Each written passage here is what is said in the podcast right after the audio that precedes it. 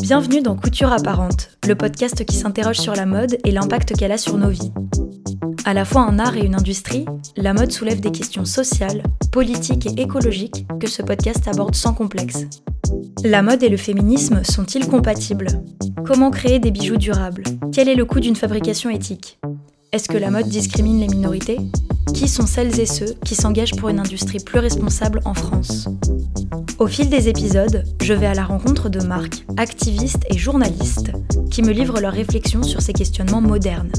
Couture apparente tente d'esquisser les contours d'une mode tournée vers le futur, une mode qui incarne une vision inclusive, engagée et responsable. Je suis Claire Roussel et aujourd'hui je reçois Manon Renaud et Aurélie Chantelly pour l'épisode 16 Comment sortir la mode du male gaze. C'est une campagne de mode où une femme vous regarde. Elle a la bouche légèrement entr'ouverte et le corps dans une pose lascive, pas très naturelle. Elle est très mince, mais on aperçoit quand même des formes bien mises en valeur et une peau sans défaut. Elle n'a pas l'air de faire grand-chose, si ce n'est d'être là, parfaite et passive. Vous avez du mal à voir de quelle pub je parle? C'est normal, il y en a des centaines comme ça. Vous l'aurez compris, aujourd'hui on va parler du male cette théorie qui dénonce, dans les arts visuels, la domination du regard d'un homme hétérosexuel qui observe activement une femme passive et objectifiée.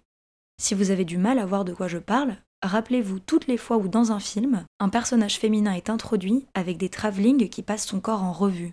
Rappelez-vous toutes les pubs dans le métro où les femmes et leur beauté ne servent que de support à un produit. D'ailleurs, mesdames, si vous achetez ce produit, vous aurez la joie d'être aussi désirable que cette femme. Le male gaze est partout, dans toutes les industries, et nous avons toutes et tous intériorisé à des degrés variés que les hommes regardent et que les femmes sont regardées. Mais pas de panique, je ne m'amuse pas à vous parler de ce mécanisme pour vous déprimer, mais justement pour analyser comment il fonctionne, ses complexités et surtout comment la mode doit et surtout peut sortir du male gaze. Pour aborder ce sujet passionnant, j'ai fait appel à deux expertes. La première est Manon Renaud, que vous avez peut-être déjà entendu dans notre conférence hors série sur le plagiat. Manon est journaliste de mode aux Inrock, doctorante et enseignante en Cultural Studies à la Sorbonne Nouvelle. Pour comprendre l'histoire du male gaze, elle nous raconte comment cette théorie est née avant de s'appliquer à l'industrie de la mode. Le premier qui en a parlé, c'est euh, un historien de l'art qui s'appelle John Berger, dans un livre qui s'appelait Way of Seeing en 1972. Il prononce pas, il conceptualise pas complètement le terme male gaze tel qu'il est réutilisé aujourd'hui, mais il explique déjà que dans la peinture et dans la photographie occidentale, le fait d'être regardé et le fait de regarder, ce sont des rôles qui sont genrés. Euh, celui qui regarde et celle qui est regardée. Et du coup, que la femme est objectifiée. À l'époque, il en avait même parlé sur la BBC euh, en 72, donc euh, voilà, pour ceux qui veulent avoir des petites archives visuelles. Un peu après John Berger, finalement deux ans après, on a Laura Mulvey qui était dans les études de cinéma, donc qui est une autrice féministe, chercheuse, et qui va publier un article qui va avoir une grosse retombée dans le monde universitaire, en français, ça a été traduit par plaisir visuel et cinéma narratif, ça date de 75, et c'est à elle, du coup, qu'on associe le terme de male gaze. Alors, qu'est-ce qu'elle explique? Elle, elle étudiait euh, le cinéma hollywoodien euh, d'après-guerre et comment les évolutions en termes de représentation, euh, eh bien, finalement, réifiaient des rôles très genrés et une différence homme-femme. Et donc, ce qui était un peu bizarre, c'est qu'elle va s'appuyer sur la théorie de Freud et de Lacan, donc des choses qui finalement aujourd'hui, dans la théorie queer, enfin bon, Lacan, faut un peu l'oublier, Freud aussi, on ne veut pas dire qu'ils étaient euh, les plus grands partisans de la cause euh, féminine, au contraire. Mais bon, à l'époque, du coup, beaucoup de féministes s'appuyaient sur, euh, sur Lacan et sur Freud. Et ce qu'elle va montrer, c'est que dans le cinéma hollywoodien, finalement, la position de spectateur vient réifier le plaisir masculin et qu'on propose à l'homme de s'identifier au héros masculin dans le film. Et ce héros masculin dans le film, en général, regarde la femme d'une certaine manière, donc pour le plaisir. Et du coup, ça va se traduire comment en termes esthétiques? Ça va être des plans avec plein de coupes. Le corps de la femme est découpé. On va montrer les chevilles, par exemple. Puis on va monter, on va faire de longs travelling vers le haut. On montre, on découvre le corps de cette femme qui est complètement objectifiée. Donc on la monte morcelée et on la monte simplement pour le plaisir, on la monte en tant qu'objet. Ce n'est pas elle qui fait avancer l'action dans le film, c'est tout le temps l'homme. Et euh, elle a ce rôle un peu de showgirl, entre guillemets, donc, elle est juste là, comme on pose un objet, elle est fétichisée. Donc, Meulvé va insister sur ce découpage, sur ce découpage genré qui réifie finalement euh, eh bien, euh, une construction du regard patriarcal, parce que c'est ça qu'elle montre, la construction du regard n'est pas neutre et j'en suis toujours pas venue à la mode, puisque c'est ça la vraie question. Mais du coup, on a eu ça dans l'art, on a eu ces, articles dans l'art, dans le cinéma. Ça a été effectivement plus tard, plutôt dans les années 80, fin des années 80, quand les études de mode émergent, ça va être repris dans les études qui étudient les représentations pour analyser les, images dans ce qu'on appelait les Women's Magazine, puisque en soi, le magazine de mode va être associé au magazine féminin et réduit au magazine féminin. Et donc, euh, il va y avoir plusieurs analyses de comment les femmes sont représentées euh, à la fois dans les pubs et les éditos. Et souvent, on va euh, dénoncer le fait que la majorité des photographes dans le milieu de la mode sont des hommes, de 1, et du coup, qu'ils vont aussi participer à produire du male gaze. Ça se discute aussi, mais ça a été une première analyse dans les années 80 qui a été présente en fait. Comme vous pouvez le voir, les théories sur les regards genrés sont assez complexes. Déjà, comme le souligne Manon, le fait que des hommes déterminent l'imagerie peut jouer, mais ça n'est pas le seul facteur. Parce que tous les hommes ne sont pas hétéros, et on a eu quelques exemples qui sortent du male gaze. D'un autre côté, si être une femme peut aider à comprendre plus nettement les mécanismes patriarcaux et donc à s'en détacher, par exemple en proposant un female gaze ou un queer gaze, c'est-à-dire un regard qui redonne de l'agentivité aux femmes et aux minorités de genre, de nombreuses femmes ont intériorisé le sexisme et ne challengent pas forcément les normes. Évidemment, je ne vous dis pas que le male gaze n'existe pas dans la mode ou que les hommes puissants n'en sont pas responsables, mais c'est intéressant de noter que la question est plus nuancée qu'on pourrait le penser. Manon poursuit. Mais aussi déjà, ce qui est important, je pense, par rapport à Meulvé, c'est un concept qui est assez ancien. On rentre dans la troisième vague féministe euh, et c'est un moment où finalement la différence euh, de genre est euh, très présente. Il y a une binarité en termes de genre qui est, qui est assez présente et qui est la différence genrée est au cœur de cette théorie. Le problème de cette théorie, c'est qu'elle euh, elle sous-entend forcément que la femme, en tant que spectatrice, elle va s'identifier aux femmes dans le film. Et donc ça va être un rapport un peu maso, parce que vu que les femmes sont des objets, c'est tout ce qu'on propose aux femmes. Ça a été critiqué après. Par exemple, euh, une autrice qui s'appelle Teresa de Lauretis, qui a été très importante dans les années 90 dans la théorie queer, va expliquer que les limites de Mulvey, c'est qu'elle propose simplement bah, les femmes s'identifient en tant que femmes, euh, en tant que spectatrices, les hommes s'identifient en tant qu'hommes et vont trouver du plaisir, les hommes en regardant les femmes et les femmes bah, en se regardant de manière maso. On peut imaginer que quand même en termes de réception, les hommes vont pas forcément euh, kiffer regarder des femmes se déshabiller. Ça sous-entend vraiment un schéma hétérosexuel en fait tout ça. Et au-delà de ça, du coup, dans le domaine de la mode, eh bien, euh, effectivement, il y a une longue tradition avec des photographes qui étaient plutôt masculins. Ce qu'il faut faire aussi attention, c'est qu'il y a plusieurs typologies de photographie dans la mode. Il y a à la fois les photographies très commerciales, plutôt destinées au grand public, ou peut-être qu'effectivement, sur les analyses, on voit qu'il y a beaucoup de, stéréotypes de genre qui sont rejoués parce qu'on s'adresse à un grand public et qu'on imagine qu'il va simplement comprendre que la femme doit être fragile et un objet. Après, il y a eu toujours des traditions de photos un peu plus artistiques, où on a tenté d'autres choses, où les photographes ont joué avec des frontières, ont été plus subtiles, il y a plus d'ambiguïté, et c'est beaucoup plus difficile de réduire tout cela à du male gaze. Je pense aussi que même dans les années 60, des, gens comme Peter Knapp, quand il arrive à Elle, euh, ce qu'il voulait photographier, c'était pas en termes de genre, euh, il se posait pas la question du genre, il se posait plutôt la question de la génération et comment montrer une génération où la libération sexuelle était très présente. Bon, effectivement, il va photographier des femmes en mini-jupe, mais c'était à l'époque perçu comme une revendication, comme une libération, comme affirmer une libération sexuelle, une rupture avec les générations précédentes, qui va vraiment révolutionner elle à l'époque qu'on voit aussi, c'est qu'une image de mode, c'est euh, l'objet de, plusieurs négociations entre un photographe, des stylistes, des maquilleurs, des... enfin tout un plateau et aussi un magazine. Donc euh, selon les magazines, on va pas produire le même type d'image. Et euh, ça va beaucoup changer, mais effectivement, on peut retrouver euh, des, des, poses, euh, des manières de, morceler le corps de la femme, un peu étonné de ce qui se passe, un peu passif dans les poses. et il y, a un homme devant qui est là, qui a l'air d'être prêt à, à, agir, lui, contrairement à elle qui est simplement finalement présente au même titre qu'un élément du décor et elle vient juste porter une robe de soirée ou quelque chose. Euh, elle est la vitrine des dépenses de monsieur peut-être. Effectivement, il y a quand même ce mécanisme qui est présent parce que on reste dans les années 60, 70, 80 dans un système qui est euh, au-delà de la mode, hein, mais dans, une, dans un imaginaire patriarcal où du coup l'imaginaire publicitaire va s'appuyer là-dessus, va s'appuyer du coup sur l'idée que pour vendre un produit, faut plaire quand même à monsieur qui va l'imaginer en train d'être utilisé par madame. Et notamment la mode, bah, les femmes n'ont pas encore euh, forcément leur compte en banque, elles ne sont pas autonomes dans leurs achats, donc il faut que ça plaise aussi à monsieur ce qu'on va vendre comme vêtements. Donc c'est aussi un des problèmes. Et c'est lent finalement dans les, dans les usages, dans les mentalités. C'est lent de, faire évoluer des pratiques qui ont été ancrées euh, pendant des années aussi.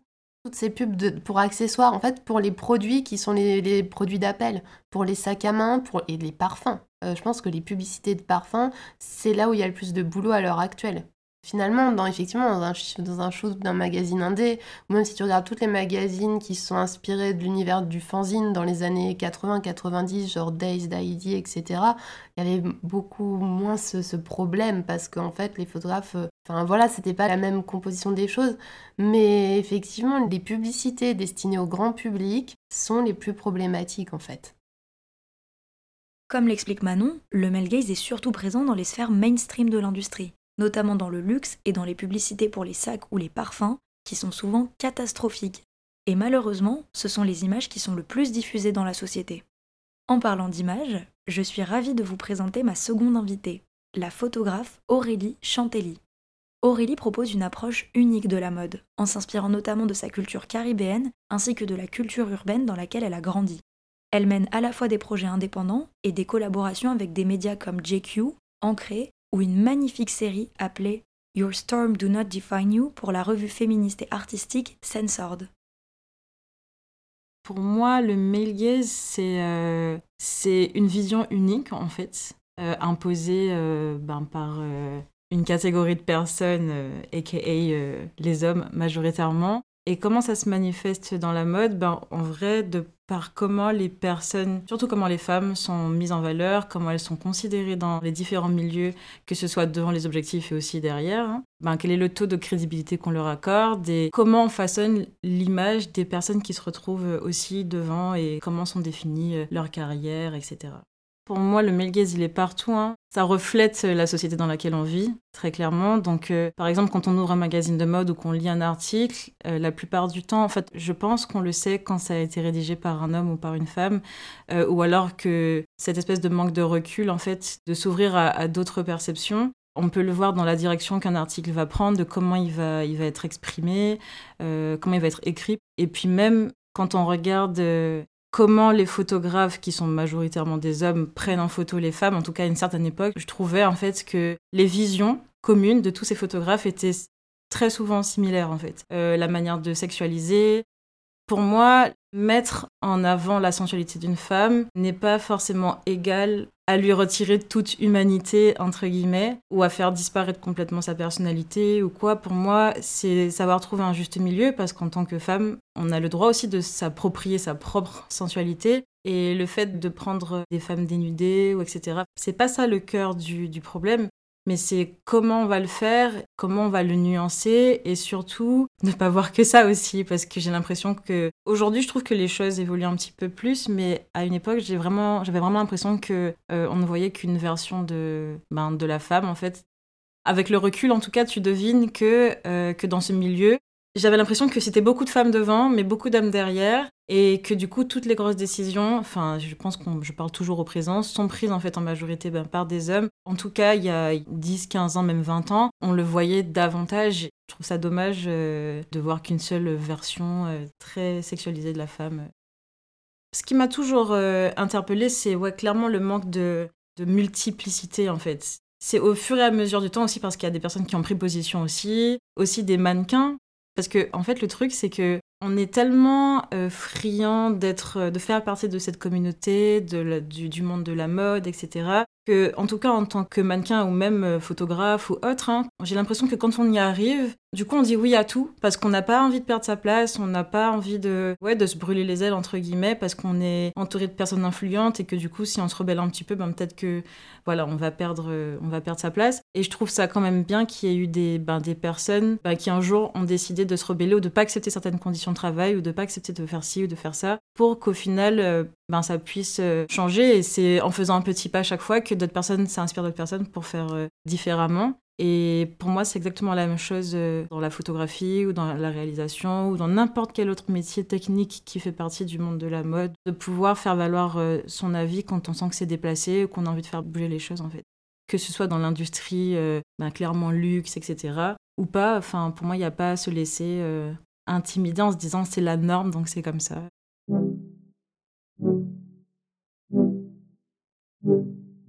Cette histoire de Mel Gaze amène plusieurs questions. Si on en parle depuis si longtemps, pourquoi est-ce qu'il est encore présent dans le luxe? Comme on l'a dit tout à l'heure, le genre ne fait pas tout, mais on va revenir sur le fait qu'avoir une majorité d'hommes hétéro décisionnaires, ça n'aide pas. D'ailleurs, en exemple, ça va au-delà des images. Quand j'ai parlé du thème de cet épisode à une amie qui a longtemps travaillé pour deux créateurs de mode extrêmement connus, elle a poussé un énorme soupir. Apparemment, les vêtements que ces hommes designaient, comparés aux femmes qui pouvaient travailler dans l'entreprise, étaient mille fois moins portables et mille fois moins agréables pour les femmes. Autre question qui est une conséquence de la première, quel est l'impact humain et social de ce regard dominant? Aurélie répond à ces questions en tant que professionnelle de la mode et en tant que cliente. En fait, euh, oui, c'est vrai qu'il y a beaucoup d'hétéros, enfin décisionnaires, on va dire, même dans la photo, en tout cas jusqu'à il n'y a pas si longtemps, en tout cas, euh, vu que le métier de photographe aussi c'est vachement médiatisé, donc on en sait un peu plus aussi sur les personnes qui sont derrière les objectifs. Depuis que le boulot s'est un peu plus médiatisé, ben, aussi par rapport euh, aux réseaux sociaux, mais même un peu avant, etc., on en connaît un peu plus sur les photographes, donc euh, il y en a qui prennent clairement position aussi. Mais c'est vrai que majoritairement, ouais, c'est, on est clairement dans, dans, ce truc hétéronormé. Euh, c'est ancré, clairement c'est ancré, on a du mal à faire bouger les choses, quoi. Mais depuis peu, je travaille avec un média qui fait clairement partie du milieu du luxe, etc. C'est vrai que je me rends compte qu'on est encore dans des, dans des classiques perpétuels qui, qui, ont du mal, qui ont énormément de mal à bouger, même artistiquement en fait. Déjà, le point de vue, il est toujours le même. La patte, elle est plus ou moins toujours la même. C'est très dur en fait de sortir de ça. On se complaît là-dedans en fait parce que du coup, on touche une certaine communauté, ça rapporte de l'argent, donc ça marche. On cherche pas spécialement à viser en fait euh, autre chose et pourtant ce serait hyper bénéfique parce que mine de rien, ce sont ces personnes-là qui sont influente qui donne euh, le ton en fait sur, euh, ben, sur toute la communauté en fait du luxe. Moi, je trouverais ça cool de pouvoir euh, ouais, casser un peu les codes et, et surprendre en fait. Après, déjà, moi, je parlais en tant que la petite fille qui a toujours rêvé d'être photographe quand elle était plus jeune. c'est vrai que quand tu regardes autour de toi, tu, tu te dis pas, bon, ben, moi aussi, je pourrais y arriver, en fait. Parce que à l'époque, je ne connaissais pas du tout de femmes françaises qui étaient photographes dans ce milieu, en tout cas, ou vidéastes ou autres. Pour moi, il y a ce, truc de se sentir un peu, euh, comment dire, en dessous en fait. Donc du coup, tu vas forcément chercher à faire le nécessaire pour être vu. Et donc du coup, pour être considéré. Ça bouscule les esprits, mais pas dans le bon sens, dans la mesure où si tu as envie de pouvoir rester fidèle à tes valeurs ou, ou de pouvoir euh, ouais, t'imposer dans un milieu qui n'est pas le tien, on calcule tellement pas que si t'as pas la force d'esprit, parce qu'il y a des gens qui y arrivent, de pouvoir se dire, quoi qu'il arrive, je vais faire le nécessaire pour euh, rester fidèle à, mes objectifs ou à mes valeurs, etc. Mais t'en as qui n'ont pas cette force d'esprit, on peut pas leur en vouloir, en fait. C'est pas normal de, devoir être dans un combat perpétuel alors qu'on est quand même euh, dans une ère où voilà on prend plus la parole donc oui, pour moi, c'est non seulement au niveau genre euh, objectif de carrière ou comment on se visualise euh, en tant qu'artiste, qui a envie de peut-être de viser ce, milieu, bah super un peu espoir, très clairement. Autrement, ben pour euh, les gens lambda, on va dire, ça façonne en fait une norme qui n'est pas censée être la norme. On te donne une vision de, des femmes qui est complètement biaisée, on te donne une seule perspective, une seule vision, et t'as pas. tu te dis bon ben du coup peut-être que je ne suis pas normale. Peut-être que euh, il faut que je sois comme ça pour euh, pour être vue, pour être considérée dans la société. Et pour moi, c'est dangereux en fait. Même dans, dans, le milieu du mannequinat, enfin, voir des personnes qui sont déjà très minces euh, maigrir encore parce que sinon, bah, elles n'auront pas tel ou tel casting, etc. Enfin, euh, même si, en tant que personne lambda, de personnes qui se diraient je suis passionnée de mannequinage, j'ai envie de pouvoir m'intéresser à, ce milieu, je trouve ça triste de se dire bah j'ai pas les bonnes mensurations et de devoir se changer physiquement pour convenir alors que les trois quarts de la population font pas du 34 en fait. En fait, je trouve ça fatigant. C'est épuisant et, j'ai envie que que le compas ne soit pas si, si difficile, que ça puisse couler de source, de se dire j'ai une marque, en tant que designer, je crée, je crée ma marque et pour moi, c'est euh, censé pouvoir euh, ben, convenir, peut-être pas à tout le monde, parce que chacun a son parti pris artistique, mais euh, je trouve ça horrible de devoir galérer à, pouvoir se dire que tu peux porter telle ou telle chose ou, être mal vu parce que tu fais du 38, ou, et j'en parle même pas de... Honnêtement, au stade où j'en suis, je trouve ça juste épuisant, en fait, de, voir que les choses aussi, ben, ça avance trop, trop lentement. Manon soulève un autre point. Le male gaze ne façonne pas seulement une vision patriarcale de la féminité, mais aussi de la masculinité. Je lui ai notamment évoqué une campagne de parfum, toujours lui dis donc, Spell on You de Louis Vuitton avec Léa Seydoux. Il me semble que c'est le compte Instagram Mécréante qui en avait fait une analyse très intéressante, mais je n'arrive pas à retrouver le post. En gros, sur une des images de la campagne, on la voit allongée, avec un homme au-dessus d'elle, presque hors champ. Elle a la bouche légèrement entr'ouverte et elle regarde directement l'objectif. Ce qui est sous-entendu ici, c'est qu'elle invite à la fois les femmes à faire comme elle et à lui ressembler, par exemple en mettant le nouveau parfum Louis Vuitton, mais ça invite aussi les hommes à s'imaginer et à agir comme celui qu'on voit à peine sur la photo. On a réfléchi à ce que ces injonctions peuvent faire ressentir à tous les genres. L'impact, bah, l'impact des images, le pouvoir des images, c'est euh, l'éternelle question. Moi, c'est vrai que par rapport à, ce que j'enseigne et ce que je fais, en fait, je suis plutôt à dire que les, les publics sont pas si naïfs et que quand même on, a un pouvoir de déconstruction et de, réflexion sur les images qu'on voit, même ces images de mode. Après, effectivement, il y a plusieurs degrés euh, de, réception. Les visées de ces images, comme tu le dis très bien, euh, enfin en tout cas de, des images euh, souvent commerciales de parfums, euh, surtout les parfums pour hommes, où on va vous montrer des virilités d'ailleurs qui peuvent être compliquées pour un jeune garçon parce qu'il n'est pas obligé du tout de se reconnaître dans cette virilité avec... alors là, pour le coup, c'est pas des corps adolescents, c'est des plaquettes, le six-packs abs et les jolies dents Colgate. On claque des doigts et les filles arrivent. Souvent d'ailleurs, mettre du parfum est associé à une promesse de euh, il va y avoir un acte sexuel derrière et de séduction. Donc c'est hyper hétéronormé, c'est hyper dans une vision euh, viriliste. Ça vient montrer quoi? Ça vient montrer que dans, dans, les idéaux finalement de, ces, de toute l'industrie qui produit ces images, c'est ce qui va parler au public. Donc on imagine que le public, c'est encore ça qui fonctionne. Euh, ce qui veut pas dire que le public est complètement réceptif de tout ça et on le voit au fil des années, on le voit via les réseaux sociaux, même si tout le monde ne s'exprime pas, que ces images elles sont commentées, elles deviennent des mèmes, euh, on s'en moque, etc. Elles sont, voilà, elles sont détournées. Mais effectivement, euh, on voit qu'il y a une visée hégémonique de la part des gens qui produisent des images où finalement ce mec hyper viril, euh, c'est ok, c'est ça qui va fonctionner. Et quand on regarde les masculinités au-delà de la mode, parce qu'il y a ce milieu de la mode qui est déjà où il y a plusieurs strates, mais bon, le milieu plus indé ou finalement qui est plus queer, on a des représentations beaucoup moins genrées, hors de la binarité, on a un peu fait péter le genre, et tant mieux parce que c'est ça la visée queer.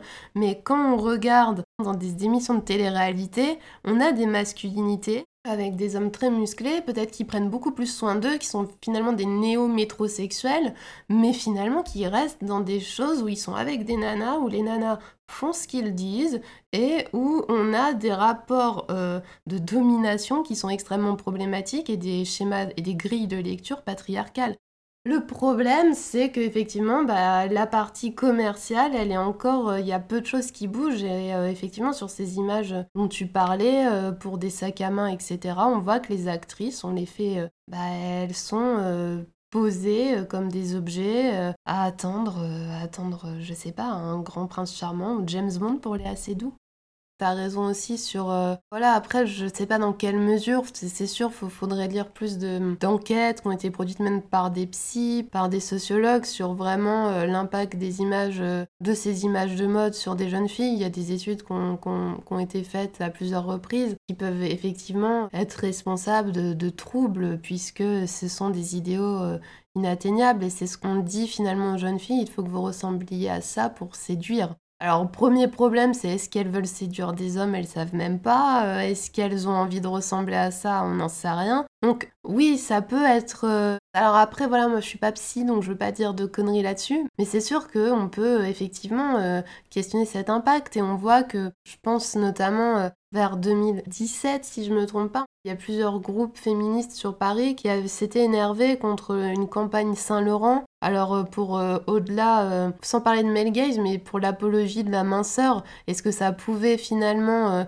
bah, dire dans la société contemporaine que de montrer effectivement une fille en roller qui porte juste un collant avec le bas du corps à moitié à l'air, avec des jambes qui ressemblent à des quilles. Donc euh, effectivement, ça, ça produit du trouble, ça questionne, et euh, on questionne toujours l'impact sur les plus jeunes. Alors après, est-ce que c'est les plus jeunes les plus impactés? J'en sais rien. Je me dis qu'à tout âge, finalement, on peut être tout autant impacté par ces images. Il y a des périodes de la vie où on peut être peut-être plus sensible à ça, d'autres où on est plus armé, on se dit c'est que de l'image et de la pub. Donc voilà, mais euh, je pense qu'en tout cas, ce qui est important dans la société actuelle, c'est d'être euh, accompagné au regard de ces images. C'est pour ça que le podcast est là et c'est merveilleux d'avoir plein de podcasts en fait.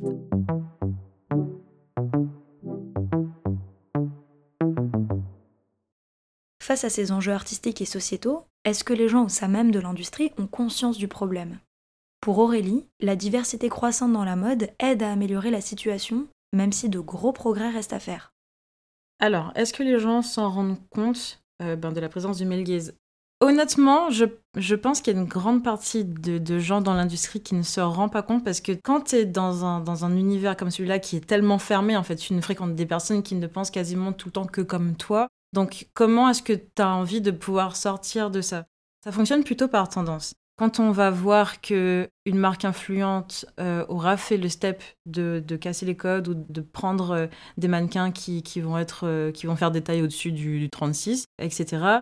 Et que ça va être bien reçu parce que ben, les gens vont se sentir ben, vus, les gens vont se sentir intégrés, les gens vont se sentir bien et rassurés de voir ça. Ben, ils vont se dire ah ben moi aussi je veux je veux la hype, donc du coup pourquoi pas repenser les choses? Donc je dirais que c'est 60-40 parce que tu as 40% peut-être de l'industrie qui se rend compte bah, qu'effectivement, il y a des gens qu'on a laissés de côté, très clairement pendant des années.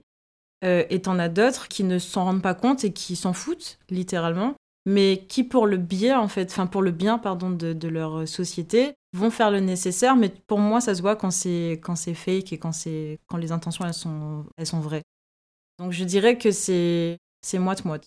C'est pas forcément tout le monde qui, qui s'en rend compte. Et après, de toute façon, de plus en plus de marques aussi embauchent des directeurs artistiques qui changent les choses, des directeurs artistiques racisés, des directeurs artistiques beaucoup plus jeunes aussi, des directeurs artistiques qui ne sont pas forcément hétéros non plus. Donc ça permet de, varier les visions. Et je pense que ça fait du bien au milieu de la mode. Franchement, je dirais depuis ces cinq bonnes dernières années, on voit quand même qu'il y a des gens qui ont osé taper du pied et Enfin, moi, personnellement, en tant que, en tant qu'artiste, même en tant que femme, tout simplement, j'ai l'impression que t'as quand même une partie de toi qui souffle. Tu dis, ah, enfin, tu vois, je suis, ça, ça fait du bien.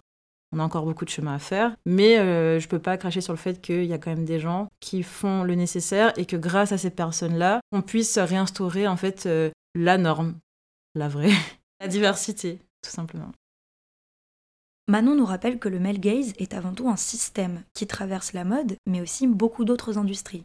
Typiquement, le cinéma. Mais comme elle va l'expliquer, les conséquences de cette valorisation de masculinité agressive et parfois prédatrice se retrouvent à l'intérieur même de la mode, comme l'a souligné le mouvement MeToo.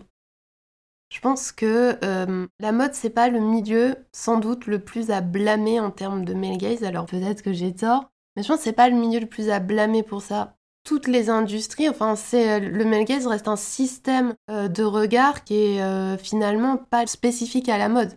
Il circule dans, toutes les industries. L'industrie de la mode euh, y participe. Parfois, des photos y participent beaucoup moins. Parfois, il y a des photographes qui ont voulu montrer autre chose. Effectivement, comme je te disais, il y a, des enquêtes. euh, il y a un sociologue qui s'appelle Aspers euh, qui avait montré que, en tout cas, pendant jusqu'aux années 70, le milieu de la mode était beaucoup plus de photographes masculins. On pense à David Bailey, qui avait été d'ailleurs. euh, David Bailey avait servi d'inspiration pour un film qui s'appelle Blow Up d'Antonioni. Euh, je sais pas si vous voyez ce que c'est. Enfin, ce film, en fait, ce qui est intéressant, c'est justement, il, il caricature un moment le métier de photographe de mode.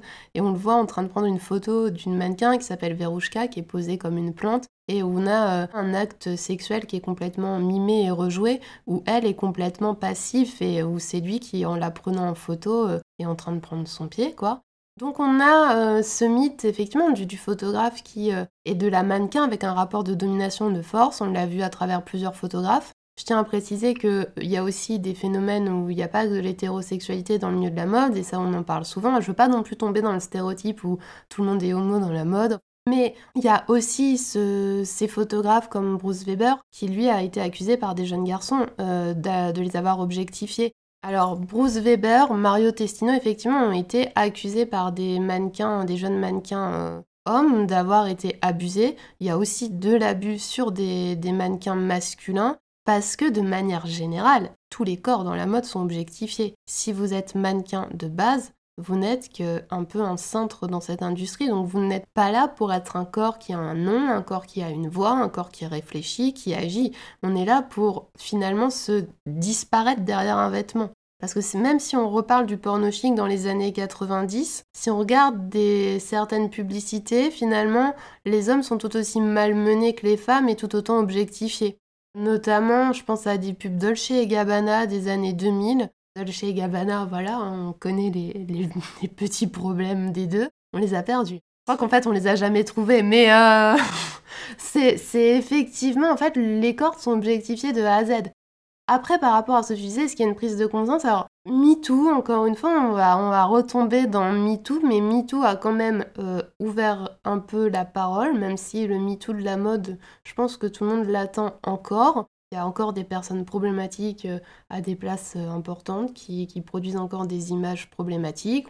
si tu vas à des soirées de mode à Paris, tu vois encore des messieurs d'une soixantaine d'années avec des jeunes filles de 17 ans oui, comme si ils t'ouvraient une porte à la gloire en plus et que tu allais être leur euh, redevable éternellement. Mais même, c'est assez bizarre quand tu regardes les blogueuses des années 2000, il y avait toujours un rapport, c'était leur copain qui les photographiait. C'était encore une fille photographiée avec son mec.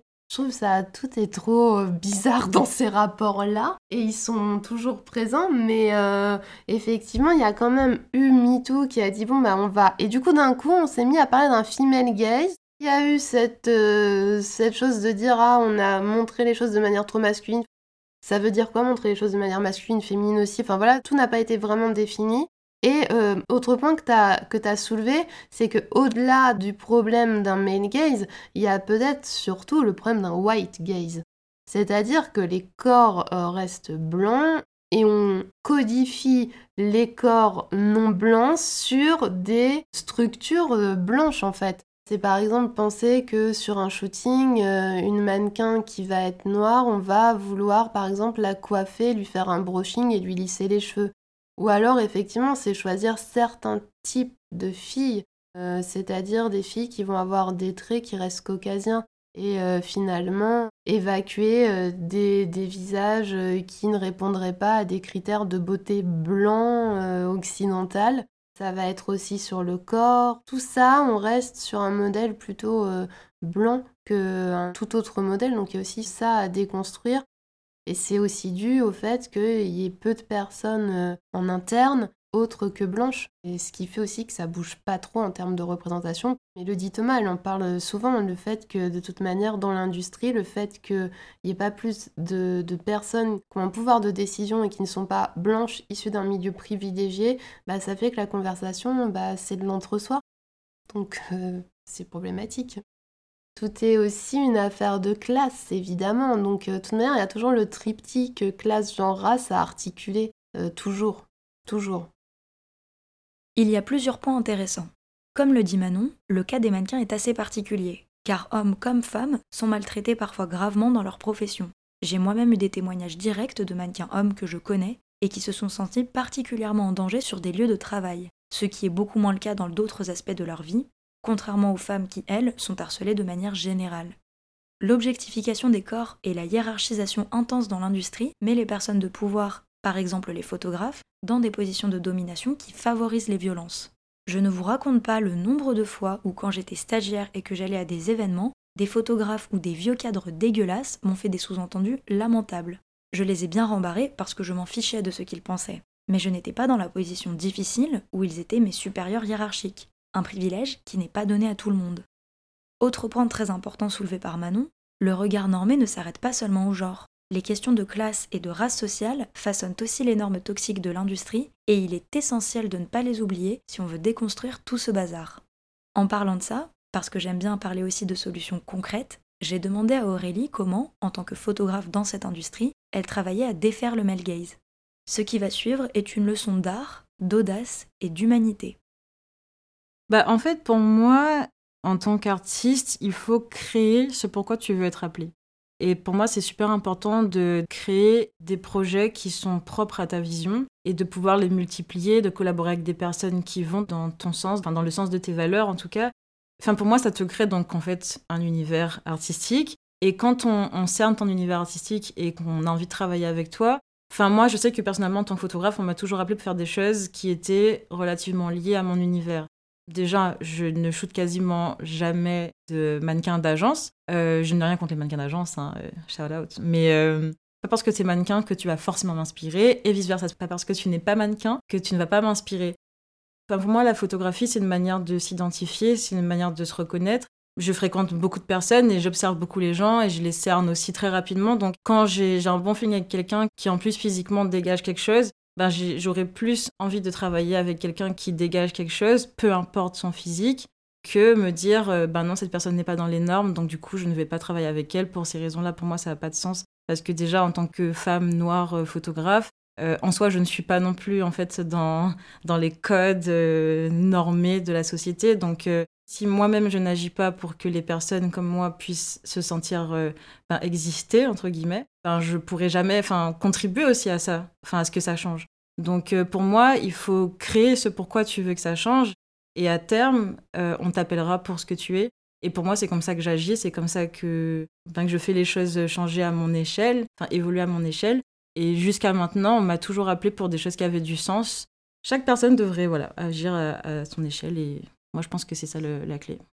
Enfin, pour moi, c'est super important de ouais, d'humaniser les gens. Enfin, je pense qu'on est aussi fatigué de, cette perfection, euh, enfin, de, de tout bord, de tout côté. Par exemple, enfin, je donne un exemple à la con, mais euh, quand on analyse Beyoncé, une Beyoncé et sa sœur Solange, par exemple. Enfin, de plus en plus, les personnes, se... enfin, je remarque de par les propos de, des gens qui m'entourent ou que je rencontre, et voilà, quand on parle de, personnalité, bah, Beyoncé, ça revient souvent dans, le ah, elle me fatigue celle-là, euh, elle a jamais réellement changé, euh, elle se bat pour le féminisme et pour les femmes noires, mais c'est la première. en tout cas, tu sens que c'est pas réel, en fait, je sais pas comment dire c'est un exemple euh, enfin débile, hein, mais c'est quelqu'un de, très talentueux qui, enfin, j'ai tout mon respect pour, euh, pour une artiste comme Beyoncé. Mais c'est vrai que à force, pour moi, elle, perd un peu les gens parce que on pourra jamais s'identifier à quelqu'un qui, qui n'affiche tout le temps que ben, le côté parfait en fait de, de sa personnalité. Alors que quand tu prends sa sœur qui n'a pas du tout ben, le même univers artistique déjà, mais qui n'a pas forcément non plus les mêmes capacités, euh, ni euh, euh, vocales, et même dans la danse, etc. Mais il y a ce truc qui, qui est plus vrai. Et je sais que c'est chiant, hein, mais les gens ont ce besoin en fait de, de pouvoir se sentir représentés. Donc je parle pas au nom de tout le monde, mais en tout cas je sais que ça a beaucoup fait parler. Et effectivement, je préfère avoir affaire à quelqu'un qui n'est pas du tout parfait, mais qui en tout cas ben, humanise un peu les choses, tu vois. Euh, c'est une des, des, séries que j'ai le plus kiffé faire. Franchement, déjà, quand, j'ai, enfin, quand elle m'a contacté pour, euh, pour faire la série, en sachant que c'était un magazine féministe, je me suis dit, non seulement je vais pouvoir faire de la mode, mais en plus, je vais pouvoir me lâcher artistiquement parlant. Ouais, en fait, on a pu échanger des, des, des idées communes et, euh, et, en fait, j'ai pu raconter, même si j'ai pas sorti de texte avec, mais pour moi, les images sont tellement fortes et parlante que je me dis tu peux en fait lier les deux. Tu peux lier euh, l'émotionnel à la mode tu peux lier euh, le féminisme à la mode. Enfin pour moi il y a tellement de manières de, de, faire de la mode et je trouve ça hyper dommage de, se conforter dans, dans, une seule et unique vision. Je travaille aussi sur, euh, sur un projet que j'ai commencé il y a un an maintenant qui s'appelle Multi. Et c'est un projet qui parle ben justement enfin qui tourne autour de la femme et qui parle de la, multi la multiplicité de la féminité ce projet-là a pour objectif de pouvoir sensibiliser sur euh, comment il n'existe pas du coup bah, une seule manière de représenter la femme, de représenter la féminité. Et il fait aussi le, parallèle avec la chasse aux sorcières. Enfin, c'est un sujet qui pour moi est en lien clairement. Enfin, c'est un parallèle direct que j'ai vu parce que la plupart des choses sur lesquelles je me suis arrêtée sur les, axes de, mon projet, ben, c'est des choses qui aujourd'hui pour nous sont, ben, sont normales. Mais à une certaine époque, il y a des femmes qui étaient brûlées en fait parce qu'elles voulaient être libres, parce qu'elles ne voulaient pas être attachées genre à, une, entité masculine ou parce qu'elles ne voulaient pas euh, rester à la maison euh, à faire ce que leur homme leur demandait de faire, etc. Parce qu'elles étaient vieilles, parce qu'elles étaient célibataires, parce que, enfin bref, parce qu'elles se soignaient, etc. C'est hyper intéressant parce que les sorcières, dans, dans, la pop culture et dans ce que c'est devenu, on, en fait une image qui, pour moi, ne mérite pas quelque chose d'aussi négatif, d'aussi péjoratif, enfin en tout cas dans, visuellement ce qu'on en fait, alors que euh, pour moi c'est fondé sur quelque chose d'hyper meurtrier et d'hyper euh, formateur aussi sur comment les femmes sont considérées aujourd'hui. Parce que pour moi, la chasse aux sorcières, c'est un résumé de la raison pour laquelle notre société est comme ça aujourd'hui.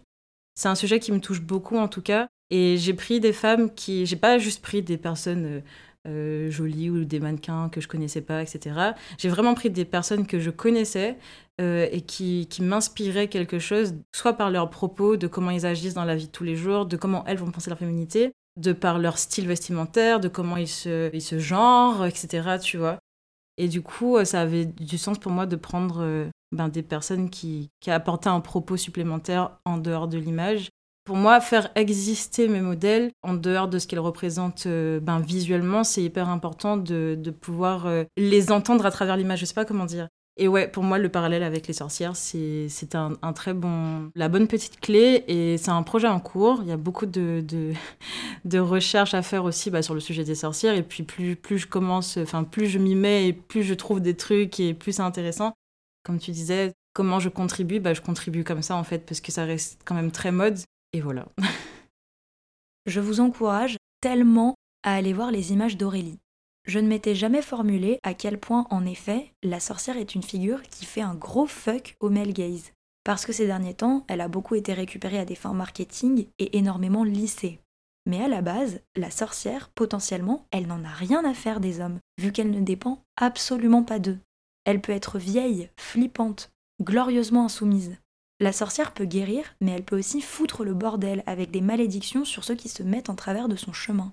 Clairement, c'est l'inverse d'une figure qui serait soumise et attentive au regard qu'on porte sur elle, notamment le regard masculin. Donc si je devais vous souhaiter une chose, à vous qui êtes une femme ou personne non binaire, c'est d'arriver à être un peu plus sorcière.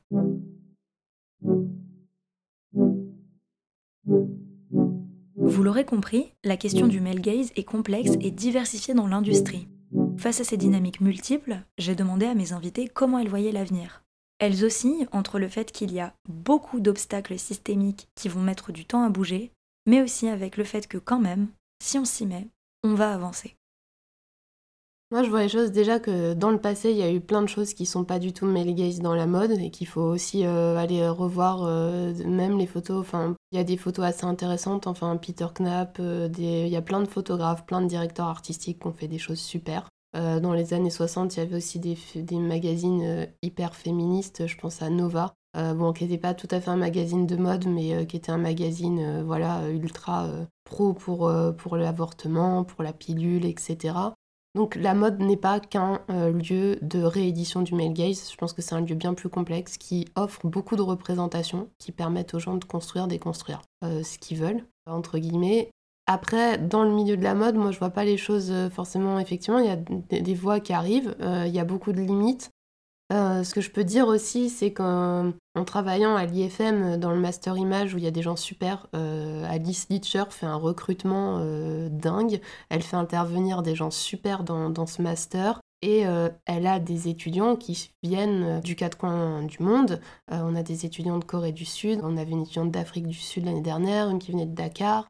Donc on a des étudiants qui viennent de partout dans le monde, qui viennent avec leur regard et ce qui est important, c'est que finalement, il y a des professeurs, des gens pour les entourer qui ne vont pas non plus les empêcher de proposer leur vision des choses. Ils ne vont pas les obliger à se coller, à faire euh, ce qu'a fait euh, dans les années 70, je sais pas quel mec. Et euh, finalement, de les laisser libres aussi, de les accompagner à développer leur regard. Je pense qu'il y a énormément de poids sur l'éducation, sur les écoles. Aujourd'hui, que ce soit l'IFM ou dans aussi euh, du Perret, je pense qu'il y a des gens euh, compétents, bien, euh, ouverts, qui laissent de la place à plein de perspectives artistiques. Après, c'est sûr que les, directeurs artistiques conformes euh, n'auront pas forcément tout de suite des places décisionnaires, euh, c'est même sûr dans le milieu de la mode. C'est comme dans toute industrie, finalement, c'est les gens qui ont le pouvoir économique qui dirigent le tout. Et oui, Bernard, et là on voit, hein, il vient de mettre sa fille euh, chez Dior en CEO. donc en plus, c'est une mécanique bien rodée, hein, ça reste dans la famille, ça bougera pas trop. Mais c'est ça, de toute manière, on a beau avoir des directeurs artistiques de plus en plus euh, ouverts, venant euh, d'autres milieux sociaux, venant d'autres pays, ayant eu d'autres parcours. Euh, c'est une déconstruction lente et le pouvoir économique fait aussi que bah, si vous êtes même une photographe hyper féministe, faudra demander aux photographes concernés, mais je pense que bah, malheureusement, des fois, il faut gagner votre pain. Vous avez un brief d'une maison qui est un peu problématique et des fois, c'est hyper dur de négocier autre chose. Et vous n'êtes pas en position de pouvoir économique ou vous n'avez pas forcément la notoriété, parce que je tiens à dire aussi qu'aujourd'hui, la notoriété parfois peut ouvrir des portes et faire qu'on arrive à mieux à négocier les choses. Mais si on n'a pas ça, bah bah, malheureusement, des fois, on se fait écraser aussi et du coup, on reproduit des structures de merde parce que le patriarcat est toujours un système euh, lié au capitalisme et au néolibéralisme et qui fonctionne. Je suis pas négatif non plus parce qu'il y a plein de gens qui font bouger les choses, plein de femmes, plein de personnes queer, pas encore assez euh, de diversité, je pense en termes de, en termes racial, mais euh, ça bouge quand même, j'espère.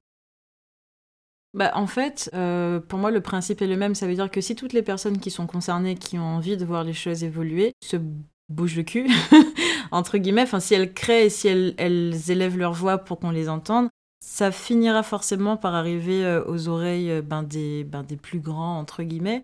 Et puis, je pense qu'il faut aussi reconsidérer qui est plus grand et pourquoi ils sont plus grands. Et il y a toute une éducation à faire par rapport à ça. Mais en tout cas, je pense que plus on normalise certaines choses et plus ça finira par, euh, paraître dans, dans, dans, le quotidien en fait euh, des, des, gens en fait. Et, et, je pense que oui je pense que ça finira par, par changer parce qu'on a commencé à faire le pas de toutes les façons. On voit de plus en plus de diversité. Certes on a énormément de travail à faire mais je pense qu'à terme, on finira par voir euh, sur les grandes affiches, en etc. Parce que pour l'instant, on prend pas trop de risques hein, sur les 4 par 3 On le voit un peu sur euh, Instagram, on le voit un peu, enfin, surtout sur les réseaux. Mais à l'extérieur des réseaux, tu le sens qu'on a encore du mal à, prendre de, vrais risques. Mais je pense que quand on en arrivera là, en tout cas, et je souhaite que ça n'arrive pas dans, dans trop longtemps, je pense qu'on commencera réellement à habituer les gens à une autre forme de normalité, en fait, à ce qu'est la normalité, c'est-à-dire la diversité. Et pour moi, ouais, il faut que tout le monde puisse euh, oser. Ça, c'est un, vrai truc dans le milieu de la mode, c'est que si tu as zéro audace, tu iras nulle part. Il faut pas idéaliser les gens en se disant Ah bah c'est un tel, du coup, euh, je, je, vais la fermer, je vais rien proposer. C'est en l'ouvrant qu'on réussit à, casser les portes et à se faire entendre. Et même si ça marche pas du premier coup, parce que bah, c'est pas aussi simple que ça la vie, bah, il faut continuer jusqu'à ce que ça puisse fonctionner. Il y a plein de gens dans ce cas-là. Quand je dis step by step, c'est vraiment l'un inspire l'autre. En vrai, même si t'en as pas l'air, mais moi, je me suis rendu compte, même si j'en ai pas l'air, en tant que femme noire martiniquaise, photographe de mode, etc., ben, il y a plein de, de, filles qui viennent me voir pour me dire Putain, jamais j'aurais osé, tout machin. Et du coup, euh, ça me fait. Euh, enfin, j'ai osé faire ça, j'ai osé faire une série sur ça. Et puis, est-ce que tu as des conseils, etc. Et je me dis En fait, tu te rends pas compte de l'impact que tu as, mais même si c'est à notre petite échelle, même si tu touches deux personnes, ça reste deux personnes. Et imagine l'impact si tu si plus suivi ou si tu inspires les gens et les gens que tu veux inspirer vont faire le même pas et on finira par, euh, franchir les échelons. Donc voilà, moi je dis let's go. Petite anecdote de fin, mais ce que je voulais dire aussi, c'est que le problème, c'est que de toute manière, effectivement, c'est pas pris encore complètement au sérieux euh, en termes universitaires, donc les études n'avancent pas. Et pour la petite anecdote, moi, je me suis déjà vue, euh, j'ai déjà entendu quand je dis qu'effectivement, il y a des cours qui portent sur la mode, euh, on me dit sur la mode, c'est-à-dire euh, quoi, vous parlez de rouge à lèvres avec les étudiantes? Et du coup, d'un coup, mon cours se transforme en un cours où j'ai que des étudiantes et où on parle rouge à lèvres et chiffon. C'est problématique. Et au-delà de ça, après tout, pourquoi pas parler de rouge à lèvres et de chiffon? Euh, Ça peut peut-être émanciper des gens, ça leur ferait peut-être du bien, ces messieurs.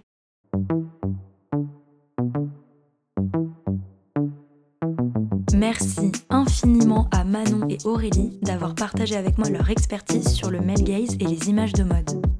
Pour soutenir un regard audacieux sur l'industrie, je vous conseille vivement de suivre leur travail. Retrouvez les articles de Manon dans les Inrocks et sur son Instagram Manon Renault. Pour découvrir le travail d'Aurélie, et notamment sa série Multi, rendez-vous sur aureliechantelli.com ou sur Instagram à Aurélie Merci également à Telio Garfive pour la production du générique. Vous avez aimé l'épisode? C'est le 16e de Couture Apparente et je suis ravie de le partager avec vous. Pour m'aider à faire connaître le projet, n'hésitez pas à lui mettre une très bonne note sur les applications d'écoute, à en parler à vos proches et à le partager sur les réseaux sociaux. En parlant de ça, vous pouvez aussi suivre coutureapparente.podcast sur Instagram et vous inscrire à notre newsletter afin de recevoir directement les nouveaux épisodes. Je vous remercie pour votre soutien et je vous donne rendez-vous le 7 mars pour découvrir le 17e épisode de Couture Apparente.